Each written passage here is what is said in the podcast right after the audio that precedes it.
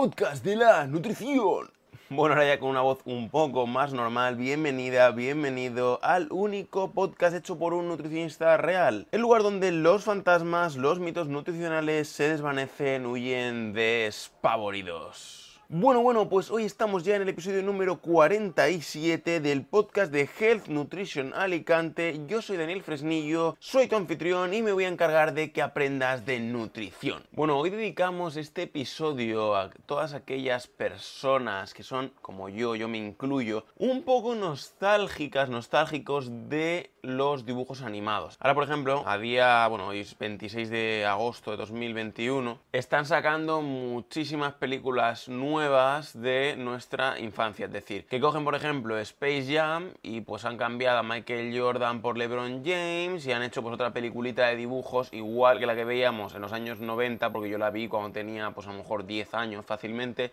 También han sacado la de D'Artagnan y los Mosqueperros. Es decir, que están un poco remasterizando, remixeando todas estas películas que marcaron nuestra infancia.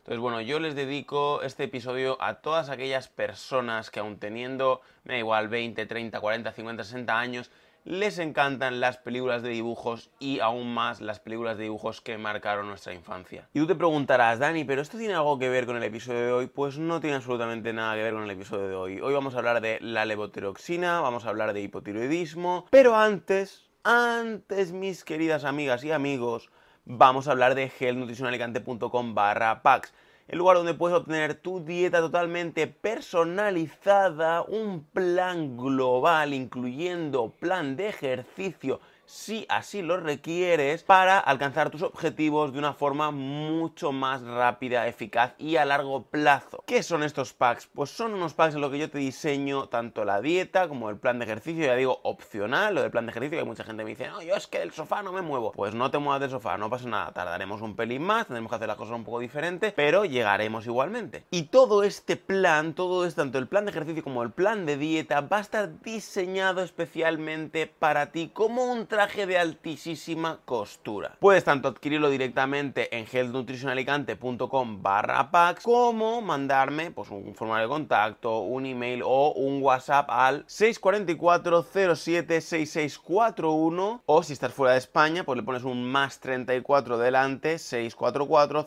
07 6641. Bueno pues hoy estamos en el episodio de la levotiroxina. Para los que no lo sepan, la levotiroxina es un fármaco que se usa en hipotiroidismo. La levotiroxina, como te voy a contar más adelante, te doy una pincelada ahí para que no mueras de ansiedad por saber lo que es la levotiroxina, es un fármaco que digamos emula a las hormonas tiroideas. hace un poco ahí la emulación, las imita y entonces pues el cuerpo se cree que tiene la cantidad de tiroides que debería tener. Entonces, en ese sentido, podemos trabajar un poquito sobre el tema de bajar de peso en hipotiroidismo. Va a afectar, porque como decíamos en episodios anteriores, que si no nos has oído, no nos has leído, pues te los ves, te los lees, te los escuchas, lo que sea, porque te va a venir muy bien para entender este episodio. En hipotiroidismo, por lo general, se coge peso, es uno de los síntomas más comunes, la ganancia de peso corporal. ¿Por qué? Porque las tiroides gestionan el metabolismo, en especial el metabolismo de los hidratos de carbono, por lo tanto es normal ganar un poquito de grasa extra, unos kilillos de más. Pero la, la película aquí, el rollo es, la levotirosina adelgaza, pues eso es lo que vamos a ir tocando, vamos a ir desglosándolo poco a poco, que ya te da unas pequeñas pistas en estas primeras palabras que te he dicho, pero vamos a ir poco a poco desenredando la maraña y lo primero que nos toca es saber qué es la levotiroxina. Pues ya te digo, no es más que una hormona sintetizada en laboratorio y ¿qué ocurre con ella? Pues ocurre que en hipotiroidismo tú de normal tienes por lo general un nivel más alto de hormona TSH, que es la hormona estimulante de la tiroides. Normalmente también se mide el nivel de tiroxina, que es la T4, y entonces si te da una tiroxina bajo y un TSH alto en tu sangre, se entiende que tu glándula tiroidea está trabajando de una forma deficiente. Esto ocurre a que la glándula hipófisis fabrica más TSH, más hormona de la que te he dicho, estimulante de tiroides, para contrarrestar la mala función de la glándula tiroidea. Entonces es como una hormona chivato. ¿Qué tiene que ver todo la levotiroxina en todo esto? Pues vamos a ir contándolo poco a poco, pero tienes que entender un poquito el mapa hormonal que se plantea para ver qué papel tiene. Entonces digamos que, bueno, pues eh, hay que motivarla un poco. La TSH es una hormona pues un poco motivante, Entonces cuando está alta quiere decir que le faltan ánimos a tu tiroides y entonces pues hay algo que está fallando. Entonces en este momento, en este momento cuando el organismo está fallando en ese sentido es cuando la levotiroxina entra en juego como una especie, ya digo, de sustitutivo hormonal artificial. Entonces, ¿qué es lo que ocurre? Ocurre que la TSH pues está ahí activada en plan chivato entonces tu médico dice, uy, parece que hay algo aquí que no está funcionando bien. Es lo primero que hay que mirar. La TSH ya nos va dando esa pista de decir, uy, esto pues no, no, no, tiene buena pinta. Entonces, a posteriori se proceden con otras comprobaciones, pero en principio, por norma general, luego ya tu endocrina, tu endocrino que haga lo que le dé la gana, por lo general por lo general se suele mirar primero la TSH y luego se va evaluando la función de la glándula tiroidea en su conjunto. Entonces, ¿esto a qué nos recuerda? Pues esto nos recuerda al hipotiroidismo subclínico. Entonces, hipotiroidismo subclínico, TSH, ¿de qué van estas dos cosillas? Pues, ¿qué ocurre? Que las pruebas de nivel de TSH se usan para diagnosticar un trastorno conocido como hipotiroidismo subclínico. Es decir, cuando tú tienes la TSH alta, pero aún no tienes niveles irregulares de T3 y T4 de la triodotironina y la tiroxina en sangre, quiere decir que aún no has desarrollado hipotiroidismo como tal, pero estás un poco en la antesala. Con lo cual, pues por eso digo que es como el chivato del coche, la típica lucecita de la gasolina o del aceite o del agua o del aire o de lo que te dé la gana, que te dice, uy, esto está cogiendo temperatura o uy, de aquí nos falta un poquito de combustible, lo que sea para que nos pongamos a gestionarlo, ya sea con medicación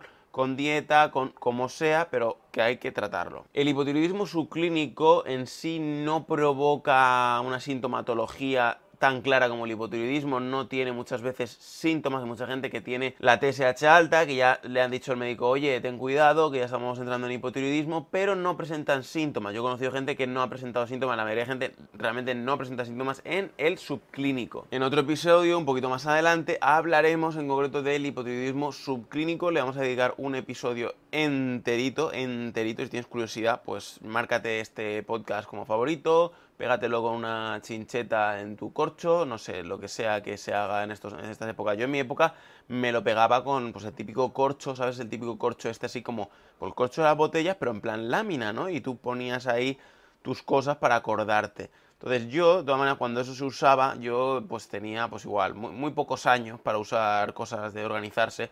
De hecho, me he empezado a organizar con cosas de escribir y tal hace muy poco, de en plan tablita de rotus y todo esto. Pero yo sé que a día de hoy pues se usa que si eh, Trello, que si no sé qué, Trillo, no sé cómo se llama la aplicación esta, o Tello o algo así, que es para organizarse y demás.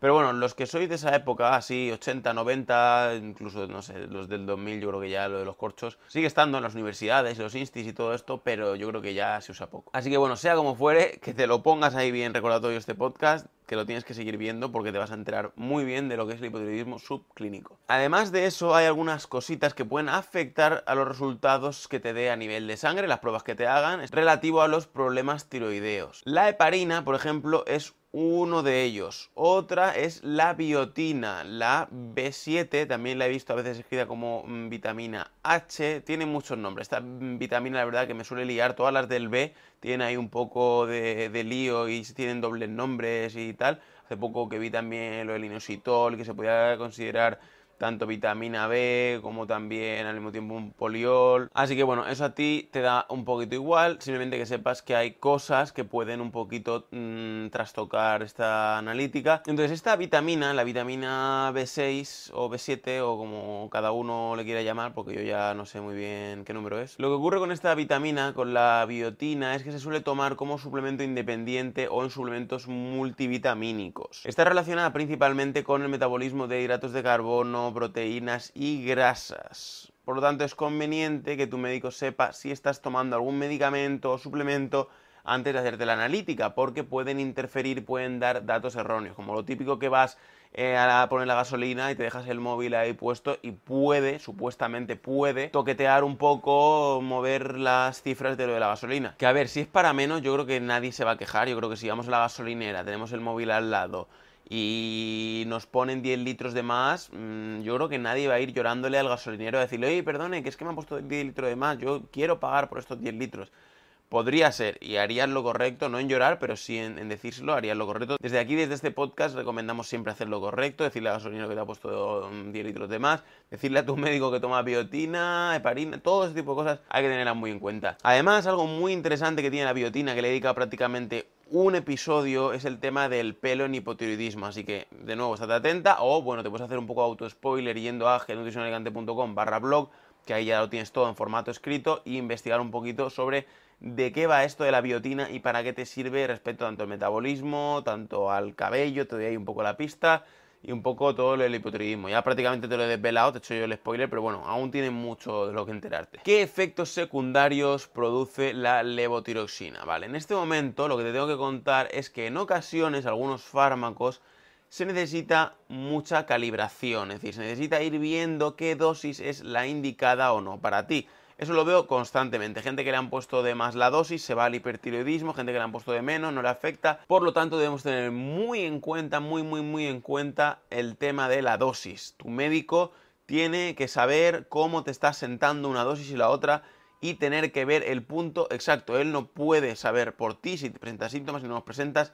Cuando ya se te esté medicando con levotiroxina, estés en hipotiroidismo, te medique con levotiroxina, el médico tiene que hacerte el ajuste necesario para que todo esté correcto. Normalmente se suele controlar cada 6-8 semanas, aunque bueno, yo te recomendaría que llorases, porque el que no llora no mama. Si tienes problemas con la TSH, con la levotiroxina, con la medicación que no te funciona, yo te recomendaría ser un poco pesada, pesado, ir al médico y decirle, oye, ¿Qué, pasa aquí? ¿Por qué no me ajustas bien esto? Que te lo ajusten bien y ya pues estar un poquito más a gusto. Normalmente, a partir de ahí, a partir de que hemos dado ya con una dosis más o menos calibrada, se suele hacer el reexamen cada seis meses. Cada seis meses se vuelve a controlar, se vuelve a mirar a ver cómo anda esa TSH. Si nos pasamos de la dosis, ¿qué puede ocurrir? ¿Qué efectos secundarios podemos ver de la levotiroxina cuando nos pasamos?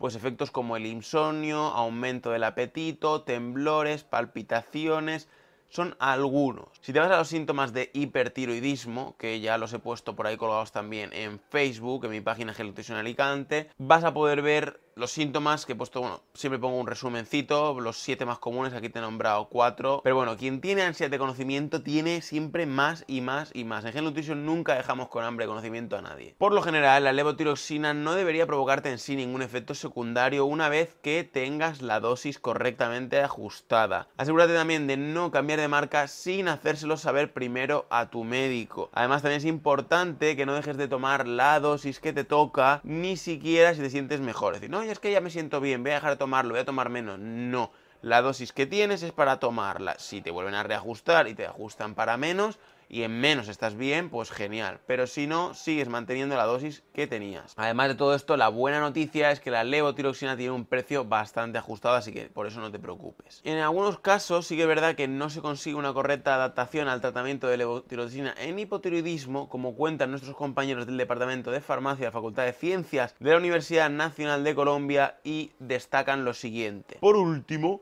es afortunado encontrar que las reacciones adversas no son frecuentes con el consumo de levotiroxina y que el medicamento no es un factor que favorezca efectos no deseados. Bueno, ahí me salió un acento medio ruso, medio italiano, medio... medio no sé, algo raro, pero bueno, quería que se notasen esas comillas ¿vale? Porque está entre comillas, porque lo dice esta gente, ¿no? Entonces, ¿qué pasa, Dani? ¿Qué pasa? La levotiroxina adelgaza, engorda, ¿qué es lo que ocurre? Bueno, pues la levotiroxina es un fármaco diseñado para sustituir la falta de actividad de hormonas tiroideas, es decir, que si en hipotiroidismo por lo normal se aumenta de peso por una menor acción de las hormonas tiroideas, que deberían estar haciendo su papel en el metabolismo, entonces ¿qué pasa? Que la levotiroxina viene un poco a rescatarnos, a salvarnos del chapuzón y dice, a ver, organismo, ven conmigo que yo te voy a llevar otra vez a tus niveles donde deberíamos tener ya un comportamiento normal en cuanto al peso. Si damos con la cantidad exacta de levotiroxina, normalizamos el hipotiroidismo